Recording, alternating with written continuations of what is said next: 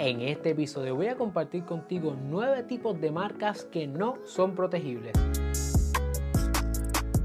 Saludos familia, yo soy el licenciado Alexiomar Rodríguez, fundador de Ciclo, y mi misión es ayudarte a establecer, crecer y proteger tu negocio. Por eso en este canal encontrarás contenido semanal sobre propiedad intelectual, empresarismo y la industria de entretenimiento. Si es la primera vez que nos conocemos y estás en YouTube, asegúrate de darle like a este video, suscribirte a nuestro canal y darle a la campana para que no te pierdas ni un solo episodio.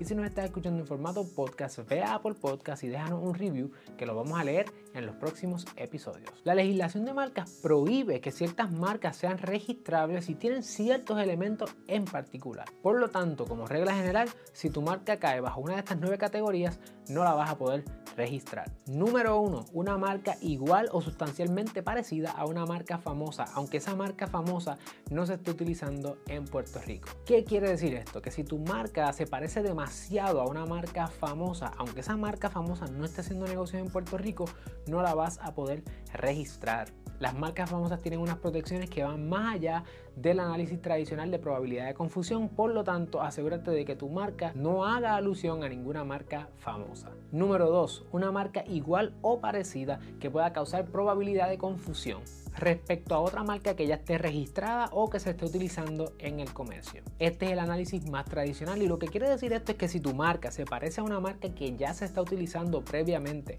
o que a lo mejor esa marca ya está registrada y pudiese causar probabilidad de confusión, la agencia no te va a permitir registrarla. Eso es tanto a nivel federal como a nivel local.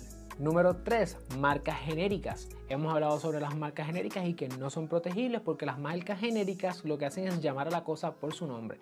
Por ejemplo, vender un producto manzana bajo la marca manzana.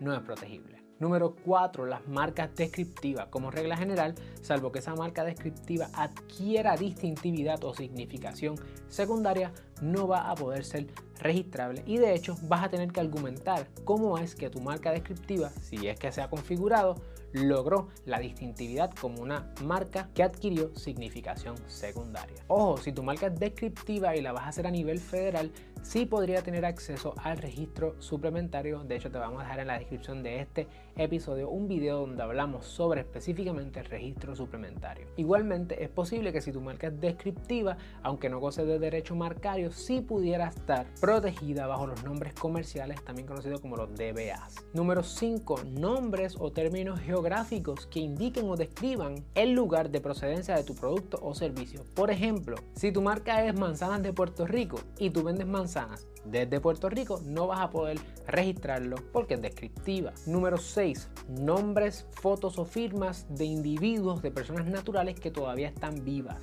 Como regla general no pueden ser registrables, hay unas excepciones, pero para eso debes hablar con un abogado. Número 7. La bandera, insignia, escudo o cualquier elemento que sea, por ejemplo, de Puerto Rico, de los Estados Unidos, sus ciudades, sus municipios, del gobierno. Asuntos gubernamentales tampoco son registrables en el USPTO ni en la Oficina de Marcas y Nombres Comerciales de Puerto Rico. Número 8. Formas o empaques que tengan funcionalidad. Este asunto es importante porque en ocasiones una marca podría ser una forma o un empaque, el llamado trade dress. Pero para eso, la forma que se va a proteger no puede ser funcional, sino tiene que ser un asunto estético que logre distinguir a ese producto en el mercado. Y número 9, alguna materia o algún asunto que vaya en contra de la ley, la moral y el orden público.